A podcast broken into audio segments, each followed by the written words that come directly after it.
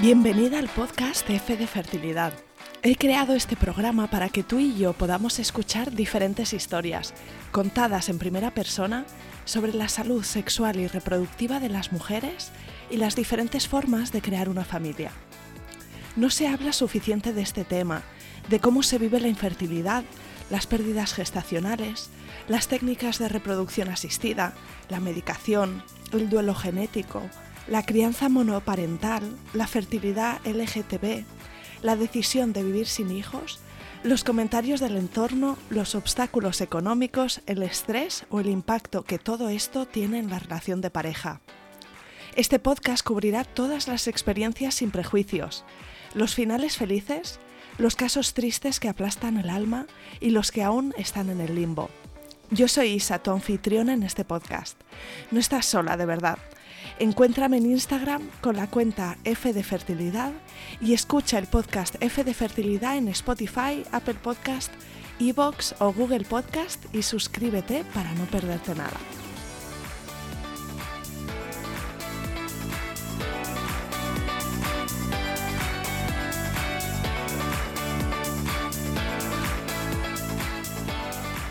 Hoy te traigo al podcast a Elena, con 22 años, Elena descubrió que estaba embarazada y pasó por una interrupción voluntaria del embarazo. Voluntaria, entre comillas, porque fue más bien la voluntad de su pareja que no quería tener a ese bebé. Elena sí que veía opciones y nos cuenta que fue la decisión más difícil de su vida. Para Masinri la experiencia de abortar fue muy desagradable y no es extraño que se quedara con una mochila de emociones complicadas de gestionar. Unos años después, con otra pareja, quisieron formar una familia. Llegó el embarazo y estaban felices, pero desgraciadamente lo perdieron en la semana 10. Elena nos habla de lo duras que fueron estas dos experiencias de pérdida y qué es lo que la ayudó finalmente a procesar sus sentimientos y poder compartirlo hoy, con dolor sí, pero sin sentirse rota por dentro. Este episodio me parece súper importante para todas nosotras, ya sea porque has vivido una pérdida gestacional o porque te ayudará a apoyar mejor a una amiga que esté pasando o haya pasado por ello. No dejes de compartirlo con otras mujeres y hombres a quienes les pueda ayudar. Empezamos.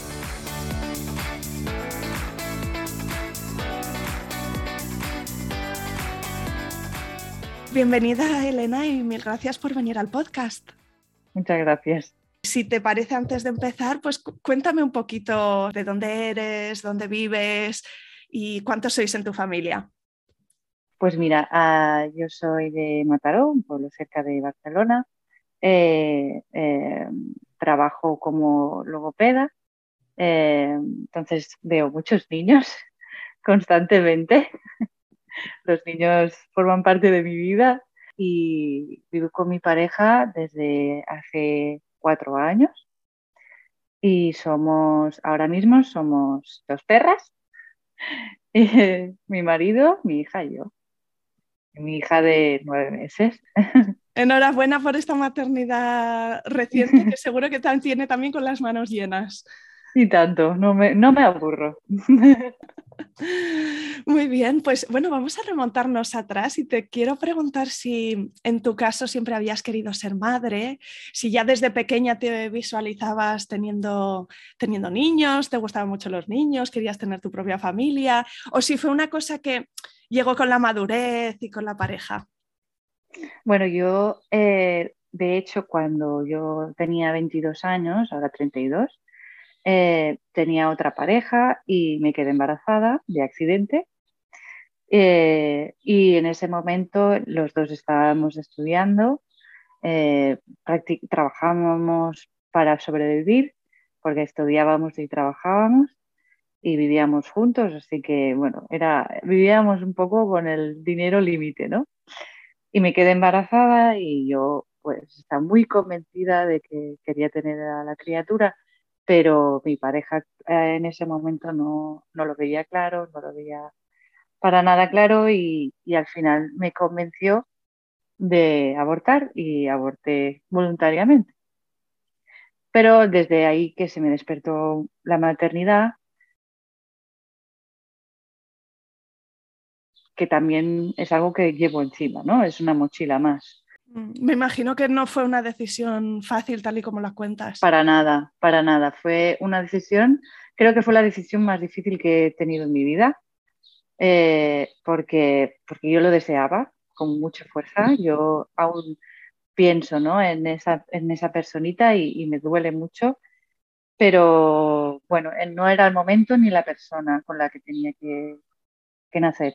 Entonces, mm, y en ese momento eh, lo pasé muy mal y de hecho, eh, bueno, tuve un poco de depresión porque no lo, no lo supe gestionar eh, y tal, pero al final, pues, rodeándome de mi familia, lo pude gestionar bien y mi madre fue la primera que se enteró. De hecho, se enteró mi madre antes de, que, de mi pareja, porque claro, con 22 años me asusté. ¿Qué ha pasado? ¿Qué ha pasado? Mierda, mierda, ¿no? Fue una decisión súper difícil. Además, eh, la intervención fue muy dura porque no me tomé una pastilla y ya está, sino que tuve que ir a una clínica, me, tuvieron que hacer un raspado, porque además yo era muy delgada y si me daban algo, pues podía haber anemia, eh, podía desangrarme, entonces tuvieron que hacerlo clínicamente. La clínica era desagradable a más no poder, un montón de mujeres, así como, o sea, yo lo recuerdo como, mm, como las películas de, más chungas de la historia, o es, no sé, un montón de, o sea, yo me, yo me desperté que estaban, eh, pues claro, porque me durmieron completamente, y yo me desperté que había un montón de mujeres, todas moribundas de eh, con, la anestesia y, todas ahí con, las gasas metidas, bueno, sí, muy desagradable. o sea, es una cosa que no, no, no se lo deseo a nadie, a nadie, de verdad, porque fue muy desagradable. Además, mi pareja en ese momento no me acompañó emocionalmente y, claro, lo, lo pasé muy mal, muy mal. Entonces, claro, de ahí, pues al final la, pareja se, disolvió al cabo de bastantes años aún, pero, pero bueno, eso es algo que tenía muy, muy, muy clavadito. Y, y, que te hizo plantearte o verte de alguna forma con esa identidad de madre, ¿no? Que, que, se quedó, que eso, eso se quedó después de esta experiencia. Exacto, o sea, yo desde ese momento ya sabía que quería ser madre, ya me planteaba pues todos los futuros con hijos. O sea, yo quería ser madre. Pasaron los años, sí, conocí a mi pareja, a Mark, eh, y de hecho él era muy, él decía que no quería hijos y al cabo de nada ya estábamos buscando. Pero sí, sí, eh, empezamos a buscar, nos costó, no fue eh, venga, quitamos preservativo y, ya está, ¿no? Y al mes siguiente, pam, no, no, tardamos, tardamos unos seis meses, siete, ocho, no sé, no, me acuerdo. Me controlaba la ovulación con unas tiras que, días eres más fértiles. Eh, al principio era muy, bueno, no pasa nada, lo probamos así sin nada y a ver qué. Y como veíamos que no, pues empezamos a controlarlo Luego con el control aún te agobias más porque estás más tensa, ya las relaciones ya no son lo mismo porque vas a un objetivo, ¿no? Y cuesta, ¿no? Pero bueno, al final dejé de controlarme, empezamos a fluir y, la cosa pues fue bien y me quedé embarazada. ¿Cómo descubriste que estabas embarazada? Llévame a, a, ese momento, porque claro, en esta ocasión era un embarazo buscado y no sé si empezaste a notarte algún síntoma, algún, el cuerpo un poco diferente o fue la falta de la regla. Sí, bueno, claro, pero yo estaba muy pendiente de todo, de mi cuerpo, entonces era como, a ver si esta semana sí, a ver si esta semana sí, ¿no? Y me esperaba el día límite, entonces me hice la prueba y los dos vimos la prueba positiva y bueno, nos pusimos a llorar y bueno, sí, sí, muy bonito. Lo que pasa es que me acuerdo más de lo que pasó después que del momento bonito, ¿sabes? Fue tan difícil ese momento que, que, es como que lo tengo muy, mucho más claro. En cambio, el momento feliz se me, se me olvidó. prácticamente. ¿Cómo fue? Porque tuviste una pérdida gestacional en este embarazo. Si quieres, dinos eh, en qué semana fue y, cómo, qué ocurrió. Fue a, la semana 10, ¿vale? O sea que era muy pequeñito, sea, hacía muy poquito, pero claro, tú ya estás con toda la ilusión del mundo, y más si lo estás buscando, y más cuando yo ya llevaba una mochila, que ya sabía que yo quería tener hijos, ¿no? Y ya llevaba un aborto que no quería hacer, pero lo tuve que hacer, ¿no? Entonces, eh, yo deseaba muchísimo ese embarazo, ¿no? Entonces, a la semana 10, eh, em, bueno, yo ya lo dije a, ciertas personas, ¿no? Se lo dije a mi familia, eh, se lo dije a unas amigas, bueno, gente muy cercana, ¿no? Y, y eh, a la semana 10 o así, justo caí en Navidades, manché, manché un poquito y me asusté porque dije, uy, ¿eso qué? ¿Eso qué pasa, no? Y no fue una manchita y ya está, sino que empecé a manchar un poquito más y un poquito más. Y entonces nos asustamos mucho y fuimos a urgencias. ¿Vale? Y en ese momento que fuimos a urgencias, eh, me hicieron una ecografía y ahí fue el gran el momento más duro, puede ser, que vimos que eh, había un saquito, pero ese saquito estaba vacío. entonces, bueno, nos dijeron, bueno, a lo mejor eh, es pronto y puede ser que no se haya creado todavía, podéis esperaros una semana y si a lo mejor en una semana hay algo allí y puede ser que no sea una pérdida, sino que tarde un poquito más, que a lo mejor no lo habéis calculado bien y no son 10 semanas, sino que es mucho menos. Entonces nos dieron un poquito de esperanza, pero yo ya vi esa mancha negra, ¿no? Sin latidos, sin nada, esa mancha negra. Entonces eh, fue, fue un gran golpe, ¿no? Llegamos a casa, nos pusimos a llorar como desesperados eh, bueno, un horror. Y, luego cuando por la noche eh, empecé a tener mucho dolor y me fui al baño y cayó el saco. Y ahí sí que ya me hundí por completo, porque se cayó, literalmente, ¿no? Fui al baño y escuché, es que no pude ni mirar le tuve que decir a mi pareja, pues a mirar qué es. Evidentemente era el saco. Y, bueno, mm, luego tuve muchísimo dolor, muchísimo, muchísimo, muchísimo, que tuve que ir a urgencias otra vez, eh, porque me moría de dolor. Y cuando llegué allí, me dijeron, tienes contracciones. Eso son contracciones, que lo sepas estás pariendo la, placenta. vale. Entonces se ve que había quedado un trocito y ese trocito pues me estaba provocando eso, ¿no? que el cuerpo lo estaba intentando expulsar. Y en ese momento pues me quitaron el trocito que faltaba y, ya se me acabó el dolor y, nada, estábamos ahí en el hospital, nos dejaron estar ahí en una cabina aislados de todo el mundo. Escuchaba una mujer pariendo que tampoco ayudaba mucho, pero bueno, ¿qué le vamos a hacer?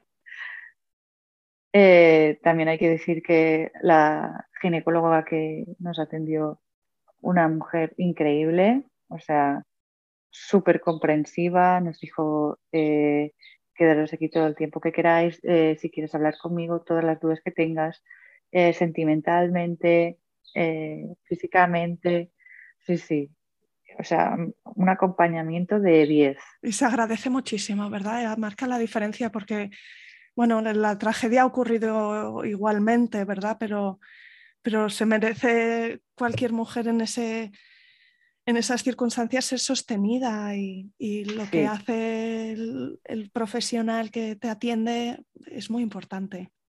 Claro. Entonces, claro, es eso, bueno, me explico que mejor que no lo intentáramos en, creo que me dijo, tres meses. Eh, y bueno, que intentáramos eh, pensar en que, en que esas cosas pasan, que es normal. Pero eso no te ayuda. Yo no había conocido nunca a nadie que hubiese pasado por eso. Y la verdad es que fue muy duro eh, salir del hospital y, bueno, y luego, además eran navidades, eh, pues al día siguiente ver a la familia y decirles, mira, que no, que al final no, bueno, y la familia súper comprensible, ayudando y sosteniendo. Fue, fue muy duro. Tardamos un año en, recuperar la esperanza en volver a, a, buscarlo. De hecho, fuimos a terapia de pareja porque, bueno, después de eso, pues que no me toque ni con un palo, ¿sabes? Estaba yo destrozadísima y él también, por supuesto. Pero claro, mi cuerpo lo sufrió, notó que había una vida y que se fue, ¿no? Eh, el momento del desprendimiento, ¿no? Y, y la esperanza que te pones tú en el cuerpo es normal. Al cabo de un año, pues conseguimos volver a retomar y a volver a buscar y, y finalmente pues me quedé embarazada otra vez, muy felices, ¿no? De, también nos costó mucho quedarme embarazada otra vez. Dices muy felices, estoy segura, ¿no? Que, que era como un paso adelante y una, y, y, una felicidad, una tranquilidad, pero no sé si en tu caso también había como un cierto miedo, miedo que es el que, el que se tiene cuando se ha pasado por una experiencia como esta, ¿no? Exacto, de hecho justo cuando me quedé embarazada seguíamos haciendo terapia. También una cosa que no he contado es que cuando yo tuve el aborto, eso fue 2020, eh, en, Navidades, o sea, Navidades de 2019, ¿no? Justo en 2020 vino la pandemia y justo como dos semanas antes de que viniera la pandemia yo me atreví a colgar en redes que me había pasado eso, porque yo quería que la gente supiera que hay personas que pasan por eso. Yo cuando lo colgué en redes escribí un texto y tal, yo no buscaba la pena de nadie, ni buscaba que me dijeran, ay, pobrecita, ¿y cómo estás? ¿Y cómo te sientes? No, no, no. Además que lo puse.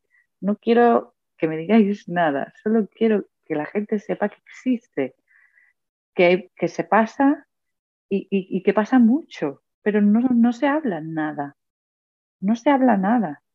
Y, justo lo publiqué y 10 mujeres, no te engaño, 10 mujeres ese día me escribieron por privado, a mí también me ha pasado y no se lo había dicho a nadie, a nadie, ¿sabes? Por eso también lo cuento aquí, ¿no? Porque me sorprendió mucho que la gente lo escondiera tanto me dio mucha, mucha, mucha rabia que fuera un tema tan, tan, tan tabú, cuando es una cosa que pasa muchísimo y es una cosa muy dura y, se ve como, como, un fracaso, pero en realidad no es ningún fracaso porque tú no tienes la culpa de nada. Entonces, eh, son cosas que pasan, bueno, pero cuando estás sufriéndolo no te ayuda que te digan esto y menos cuando nadie lo cuenta porque mi madre pasó por eso y no me lo había contado. Me lo contó cuando yo lo pasé y, mucha otra gente que conocía y que no tenía ni idea de que había pasado por eso y sabía que tenían hijos. Y, a partir de ahí, pues muchas, mm, esas mujeres eh, hablaron conmigo, se desahogaron y luego les dije, me gustaría que nos reuniéramos todas porque he encontrado un grupo de mujeres que, que somos de aquí y que hemos pasado por lo mismo que tendríamos que compartirlo, pero justo vino la pandemia y ya se fue todo al garete. Entonces eso a mí me daba muchísima rabia el, el hecho este de que, ¿por qué se tienes que esconder? ¿No? Entonces cuando yo me quedé embarazada, por segunda, tercera vez ya, lo dije sin ningún miedo, porque sabía que si pasaba algo malo, si lo perdía otra vez, yo quería que esa gente me volviera a apoyar desde el primer minuto, ¿no? Y que se supiera de que, bueno, he empezado y no ha salido bien, no pasa nada, ¿no? Y, desde el minuto cero quería que la gente supiera que estaba embarazada porque, porque no quería vivir con ese miedo tampoco, ¿no? De, es que no lo tienes que decir, porque, y si pasa algo, bueno, precisamente, si pasa algo, quiero que lo sepan para que me ayuden a superarlo, ¿no? ¿Y por qué lo tengo que esconder, no? De si me quedo embarazada, ¿por qué lo tengo que esconder? Si, y si pasa algo, bueno, bueno, pues precisamente también se tiene que saber. Es que es chocante de alguna forma porque es como pretender, si no se habla de ello, pretender como si nunca hubiese ocurrido, que es marcianísimo. Claro. Mm, el hecho de no verbalizarlo no hace que desaparezca. Entonces. Totalmente. Eh, Por eso yo te no es una cosa que, que, se me ha roto un, mueble o, se, me he hecho daño en el brazo. ¿no? Es algo mucho más profundo. ¿Por qué lo tengo que esconder precisamente, no? Bien que cuando tienes una enfermedad, pues lo explicas y, al final la gente te ayuda a superarlo también, ¿no? O sea, sentirte rodeada de gente te ayuda. Porque una cosa así se tiene que esconder, no era, no me entraba a la cabeza. Cuando me quedé embarazada, eh, claro, tenía mucho miedo de que volviera a pasar. Y de hecho estuve todo el embarazo sufriendo, porque en cualquier momento podía pasar. Quizá, no sé si te ocurrió a ti también que cuando fuiste a la, a la, primera ecografía, esta que se hace pues a la semana 11, 12, que cuando escuchaste el latido, como que, que pudiste respirar de otra manera, que de pronto, ay, tenías eh, algo de espacio en los pulmones. Es que yo cuando me quedé embarazada eh, me, me, me, apunté a una mutua, porque con la seguridad social te hacen una eco cada eh, a saber, ¿no? Entonces dije, no, no, no, no, yo no voy a ir por la seguridad social porque, porque no, no me fío. Yo quiero verlo cada dos semanas, a ver cómo está y que me hagan muchas ecografías, ¿sabes? Porque quería verlo, sobre todo verlo y oírlo. Y, y, justo era la pandemia y no dejaban entrar a las parejas. Entonces, el momento que, que hicieron la eco, que escuchamos el latido, lo grabé en vídeo para podérselo enseñar a él.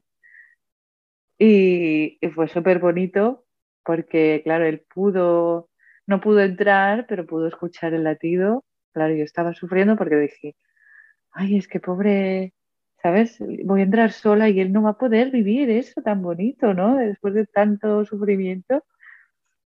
Y, y, lo tengo grabado para enseñárselo a él en ese momento, pero ahora también, ¿no? Y recuerdo, es una pasada, ¿no? Y decir, está vivo, está vivo, está aquí, lo veo latir, existe, ¿no? Eh, bueno, es súper, súper bonito, ¿no? Y una cosa que también mm, me ayudó mucho es que cuando ya sabíamos que había latido y todo eso, le pusimos nombre enseguida. Le pusimos un nombre eh, eh, para los dos sexos. ¿no? Se llama Alex y se llamaba, se, llamaba Alex si fuera niño o niña, ¿no? ¿Y esto es algo que, que no habías hecho con anterioridad? Claro, yo quería sentir que si esta persona no conseguía eh, vivir, poderme despedir con su nombre y, poderle, sin género. El tema del género era como algo que me molestaba, ¿no? Porque sí que le puse nombre a los otros dos embarazos, pero, pero sentía que era como un poco, bueno, yo creo que es esto, pero, ¿sabes? Y si hubiera sido niña, que entonces, claro, es como, yo le puse dos nombres de niños a los dos, ¿no? Y luego ella ha salido niña. Y una cosa que me tranquilizaba mucho es eso, saber que tenía un nombre y que si alguna vez pasaba algo, pues yo me podía despedir con su nombre, ¿sabes? Era como algo que tenía muy, muy... No sé, si no hubiese tenido esa mochila, no, no a lo mejor no, no, le hubiese puesto nombre hasta que supiera el sexo, ¿no? Pero a lo mejor hubiese pensado dos nombres, ¿no? Como hace mucha gente, pero yo ya necesitaba tenerlo. Era algo como que estaba en mi lista. Sí, Sí, tiene sentido. ¿Cómo fue tu embarazo? ¿Qué intención tenías para, el parto? ¿Y, cómo ocurrió finalmente? El embarazo fue muy bien. Yo me encontré bastante bien hasta bastante al final. Sí que es verdad que estaba trabajando en dos sitios y estaba trabajando de todo el día completo. Entonces eh, estaba muy a tope, entonces el principio lo pasé mal porque estaba agotadísima, ¿no? Porque ya de primeras, del primer trimestre te dicen que estás muy cansada, ¿no? Pero yo estaba cuatro veces más, ¿no? Pero estaba muy feliz, estaba súper bien, mm, no tenía molestias, no tenía vómitos, no tenía nada, o sea que por eso súper bien. Luego eh, vino, eh, bueno, Alex nació en, a, finales, a finales de septiembre, o sea que todo el veranito me lo comí entero. Con el calor y, la tripa enorme, que son una combinación así un poco complicada. Perfecto, sí, sí. Y además en junio siempre, bueno, me baja un poco la tensión porque viene el calor de golpe, ¿no? Y con el embarazo me bajó muchísimo y tuve, tuve que parar, eh, parar de los dos trabajos porque es que no llegaba. Entonces, bueno, ese fue como lo más. Cuando ya se acercaba el parto, eh, mm, lo pasé mal porque eh, no renovaron a mi marido el trabajo. Bueno, vino toda la ansiedad de golpe de, ay, ¿qué nos va a pasar? ¿sabes? Y también mi padre se puso enfermo. Eh, bueno, se juntaron un montón de cosas, ¿no? Sí, la vida a veces no, no se detiene a, a respetar nuestro, nuestras necesidades. No, porque yo tenía que estar muy tranquila y crear mucha oxitocina, pero yo no estaba para nada tranquila, ni creaba ninguna oxitocina, todo lo contrario, estaba muy nerviosa. Y, y luego, pues, mm, no quería salir. Eh, pasaron la semana 40, llegó a las 41, y al final, como iba por mutua, pues me dijeron, vamos a inducirte en la, en la 41 más 3. Y yo, vale. Y eso me tranquilizó, porque pensé, de ese día ya no pasa, porque también me dolía mucho la espalda y ya no podía más, ¿no? Y al final, pues no, el parto fue inducción, pues eh, me pusieron eh, la epidural, porque ya no podía con el dolor a las dos horas, estaba muriéndome de dolor. Y todo fue muy rápido. Si me pusieron las hormonas a las 12, a las 7 salió la niña. Bastante rápido, porque yo había escuchado casos de, de inducciones que habían durado un montón de horas, ¿no? No sé si te acuerdas, ¿no? En ese momento en el que sostuviste a Alex en brazos por primera vez, yo me imagino que, que ahí sí que tendrías claro. unas sensaciones nuevas. Mira, yo es que me emociono y todo, ¿eh? Uf, cuando, cuando nació, porque además fue por cesárea, estaba yo abierta así, no podía moverme. Y, y cuando la sacaron, la pusieron aquí, aquí, aquí la cara. La cara, su cara aquí intentando girarme para mirarla y llorando. Y yo pensaba, esta vida ha nacido y está bien y está viva. O sea, era como por fin, por fin he conseguido, ¿no? Es como al final te lo tomas como un reto, porque como después de dos abortos dices, por fin ha, ha habido vida, ¿no? Ha habido, ha podido salir. Bueno, fue increíble y bueno, fue, bueno, es que esta niña es increíble. Cuéntame qué es lo mejor de ser su mamá. Cuéntanos cómo es ella. Es, bueno, desde el primer momento se enganchó al pecho, que, eso fue un regalo, porque desde entonces que no nos hemos separado. Es una niña que es igualita a su mamá, de nerviosita. No para todo el día, no para. Y yo me acuerdo una cosa súper bonita, y, cuando estaba con ella en la barriga, daba muchísimas patadas, muchísimas, daba unas patadas que se movía toda la barriga hacia un lado, ¿no? Y digo, madre mía, esta niña. Y, y ahora me, da, me sigue dando patadas, ¿no? Y decía, es que mira, desde la barriga ya, ya empezaba con las patadas, pero sigue, sigue. Sí, sí, es, es un terremoto. Estoy muy enamorada de ella. Es una pasada como el cuerpo, ¿no? Todo lo que hace lo adoras, le hueles los deditos, el pelo y es como que no puedo evitar, ¿no? De, de sentir ese amor tan, tan fuerte que, que nunca podría haberlo vivido de otra forma, ¿no? Es una experiencia que por mucho que te la cuenten, hasta que no la vives no la entiendes. Y claro, después de todo el camino, pues es muy gratificante. Sí. Bueno, pues este, este podcast de, de fertilidad lo, lo, escuchan mamás que están en el proceso de búsqueda del embarazo. A menudo también pueden haber pasado por una o por varias pérdidas gestacionales.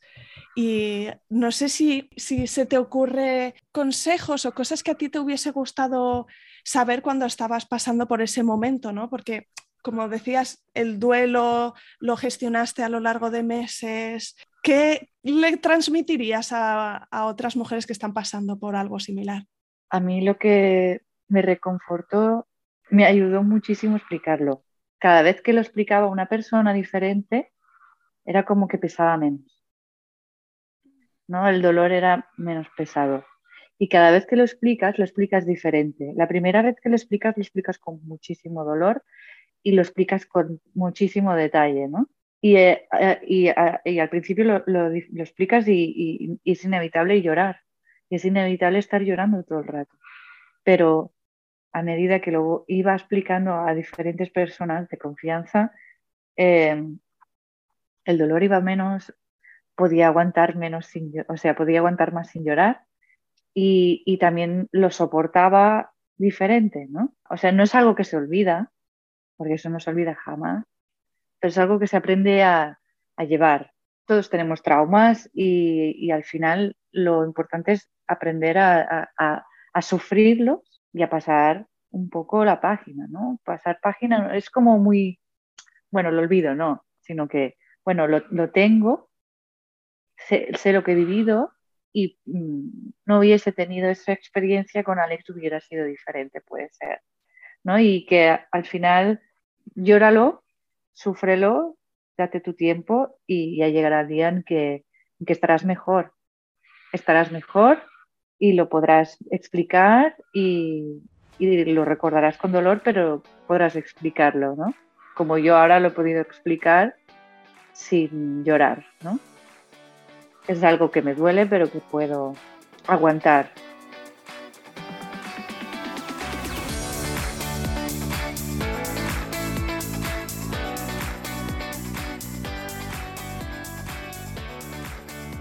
Aquí acaba este episodio.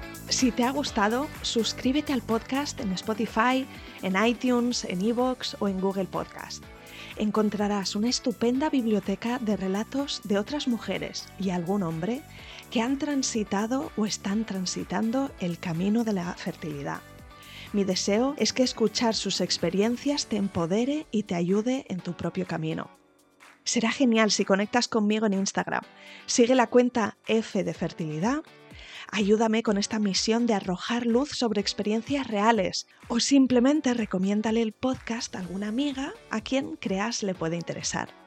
No dejes de escribirme un mensaje directo en Instagram, la cuenta es F de Fertilidad y me encantará saber de ti.